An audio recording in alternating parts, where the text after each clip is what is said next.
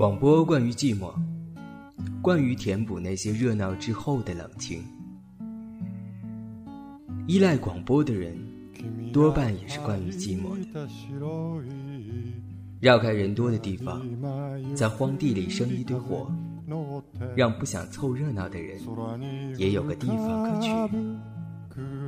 这里是 FM 简单调频，给所有聆听着的寂寞的耳朵。高い空の中で手を伸ばす白い雲君が吐いた息を吸ってぽっかりと浮かんでるずっと昔のことのようだね。川面の上を雲が流れる。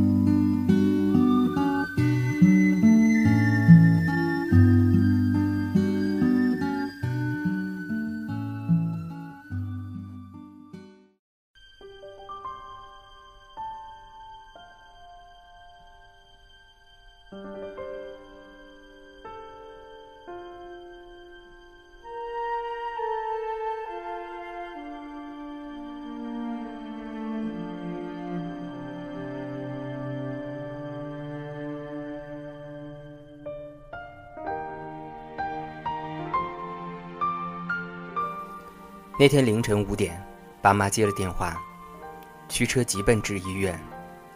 我睡得太沉，什么动静都没有听到。这段时间，我一直都有良好的睡眠。一向心思很重的我，偏偏这一回，出奇的想得开。在外婆刚刚入院的前几天，我几乎天天去医院，陪她说话，给她梳头，就算很晚。也会自己去医院看一眼，透过房间门口的窗户，看看他侧躺在床上的背影，也觉得安心。不管多忙，都坚持去看他。可是连连看到本来精神矍铄的他，躺在床上困得好像睁不开眼睛，看到他长满茧子的双手，被针扎得淤肿青紫。有一次，他背过去朝着门。挥手叫我赶紧回家休息。那次，他一句话都没有跟我讲。直到后来想起来，才意识到，那一次挥手，竟然就是诀别。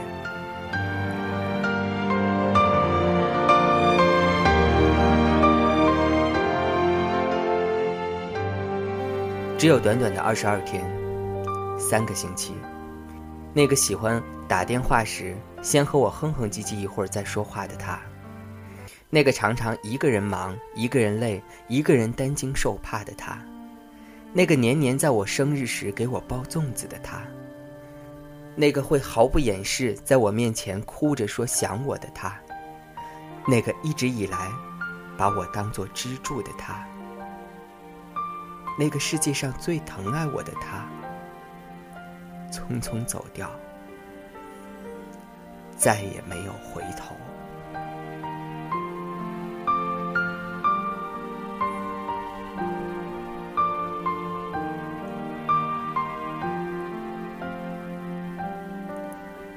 出生第一眼看到的是他，他和父亲在手术室外等了整整六个小时，迎来了我。我人生第一眼看到的是他。而我，却没有让他看到我最后一眼。我这辈子都记得那段高速公路。我不愿承认，这是去他家的路，宽慰自己这条路是去医院的，只是父亲绕了道而已。可是，在他带着哭腔的说他走了，我只是淡淡的问了句：“什么时候？”父亲开始跟我坦白，近一个多星期以来一直瞒着我的情况。进了外婆家门，满屋子挤的都是人。我冲进客厅，什么都看不到，只看见那幅做的太匆忙而显得有些失真的遗照。她有绝对的美貌，而今假成了一张纸。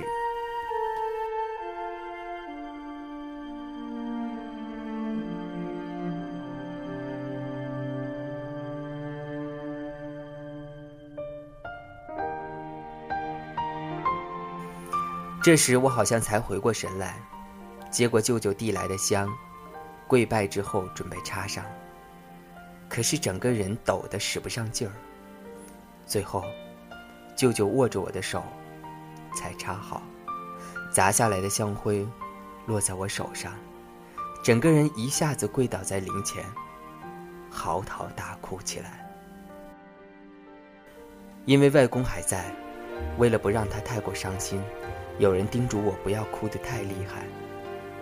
在那之后，我一直记着不哭，却有几次因为怕哭出声，而呛得面红耳赤。没有见到他最后一面的亲人，决定前往殡仪馆的停尸房。穿着寿衣的他，静静地躺在那儿，就在我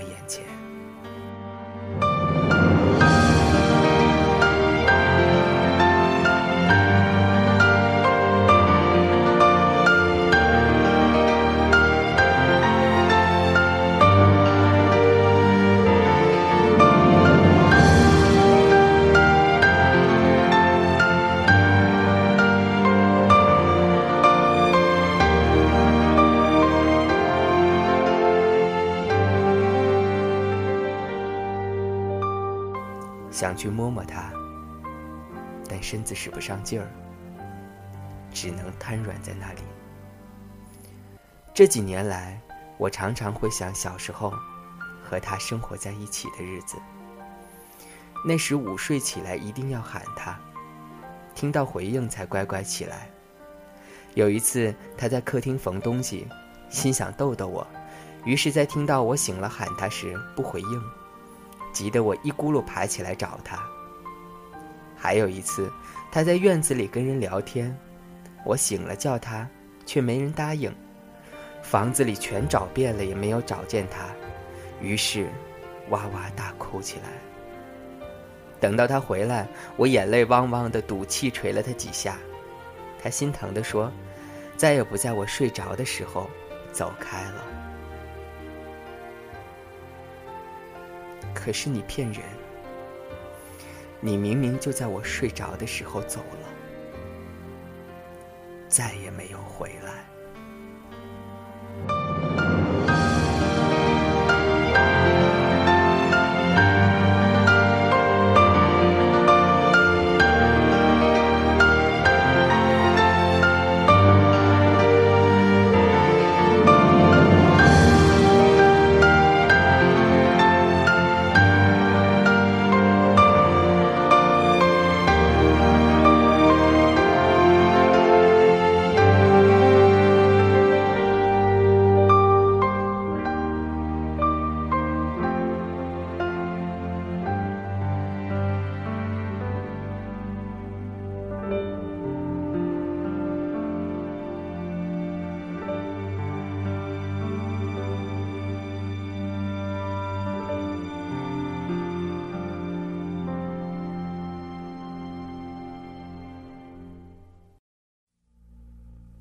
一日咱若老，找无人甲咱友好，我会陪你坐点医疗，听你讲少年的时阵你有偌敖，吃好吃歹无计较。怨天怨地嘛袂晓，你的手我会甲你牵条条，因为我是你的骄傲。阮将青春嫁伫恁兜，阮对少年就对你对，人情世事。已经看透透，有啥人比你较重要？阮的一生献乎恁兜，才知幸福是吵吵闹闹。等待返去的时阵若到，我会让你先走，我会不甘放你。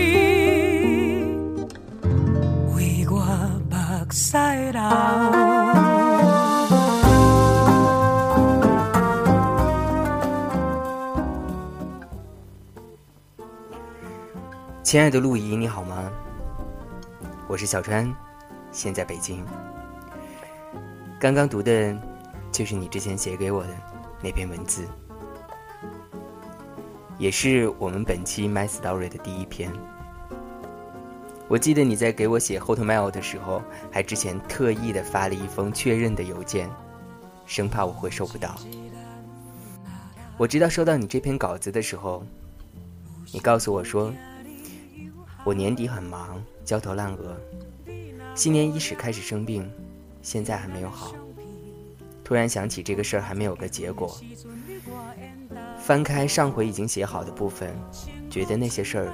都不值得你费力去做节目，都什么跟什么啊，自己留着就得了。几年前写了一篇关于外婆去世的日志，拿出来改一改，你看成不成？再联系。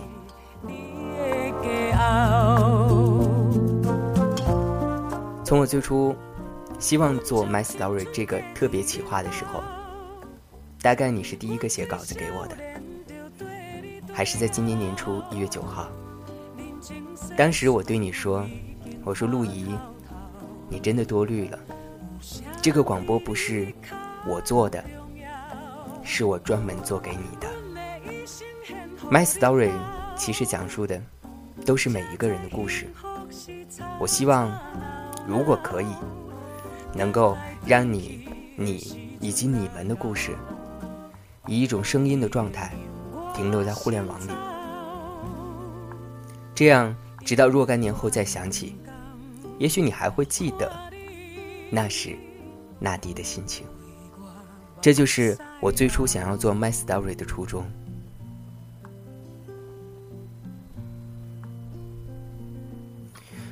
你的这篇关于外婆的稿子非常感动我，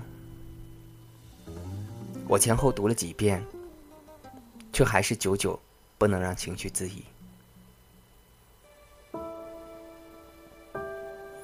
如果说我跟你有什么相同，大概就是我在小学一年级到六年级的时候，也是我外婆带大的。我的外婆有两个孙子，那时候的我对于她来说只是个外孙，加之我母亲又是长女，所以小时候外婆总是要教导我。做哥哥的要多让着弟弟，但是其实我知道，他是偏心的。我小时候曾经有一度很恨他，但是不知道从什么时候起，这种恨逐渐变成了理解，变成了不舍。我会觉得外婆对于我很重要，我会开始尝试对她好，没事闹她。抱他，每一年回家都非常关注于他的身体状况。当时我妈妈还特别不理解，后来我跟她讲说：“我说老妈，你我和外婆之间，我们都相隔了二十几年。换句话说，再过二十年，我就是你这样的年纪。”你再过二十年，也就是外婆这样的年纪。我现在爱着外婆，其实就是爱着二十年之后的你自己。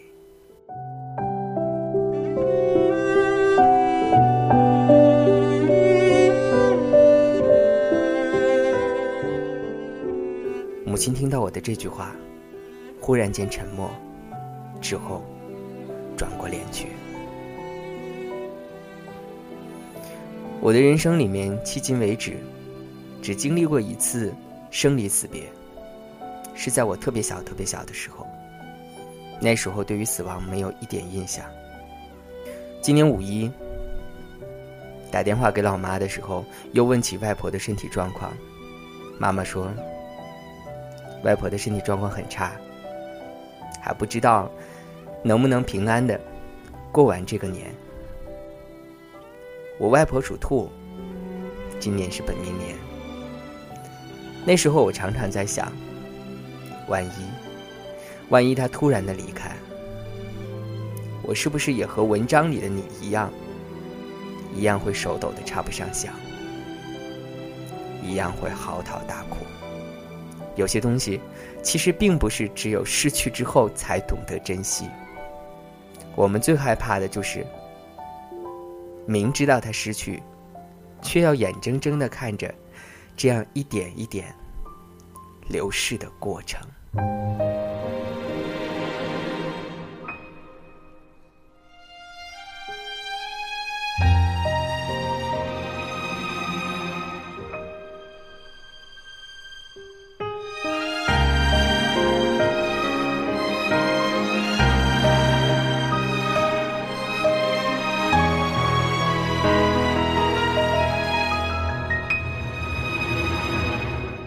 我睡了，我的爱人，我的眼睛有两个你，三个你，十个你，万个你。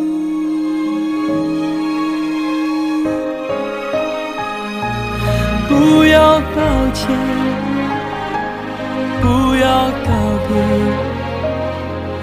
在这灯火辉煌的夜里，没有人会流泪，泪流。亲爱的陆怡，特别的把齐秦版本的《不要告别》送给你。我知道，人生总会有诸多的不舍，我们内心里总会有一句潜台词，就是不要告别。但是，你我都知道，你的目光说明一切，我们的一生已经满意。不要抱歉。希望你喜欢我为你专门做的这一期广播节目。或许我们无法和生活说不要告别，但至少我们可以和记忆说不要告别。希望我的声音能够原原本本的保留你这么一小段记忆。如果可以，或许。这就是我最大的满足。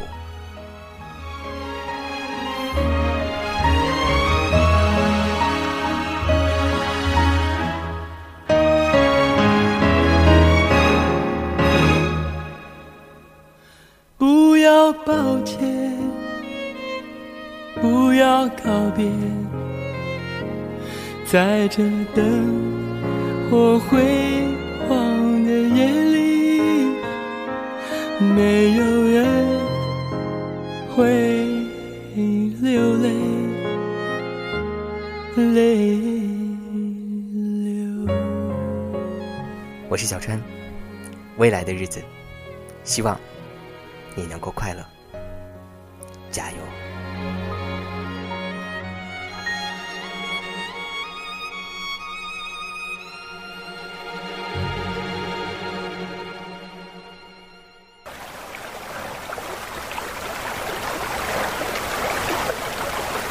美丽的梭罗河。当你愿意分享，生命就有了不一样的意义；当你愿意把自己真诚交付，爱就有了声音，有了流动，有了永恒。当你愿意托付，我将为你制作最动人的追忆之旅。用真诚倾听，用声音记录每一个生命最美的一切，都是值得留下的。二十分钟的电台节目，二十个故事名额，为你打造专属于你的时光焦点。你是自己的演员，也是自己的观众。我是小川，是你最忠实的倾听者。FM 简单调频百期节目纪念活动，My Story，正式邀请，随时欢迎。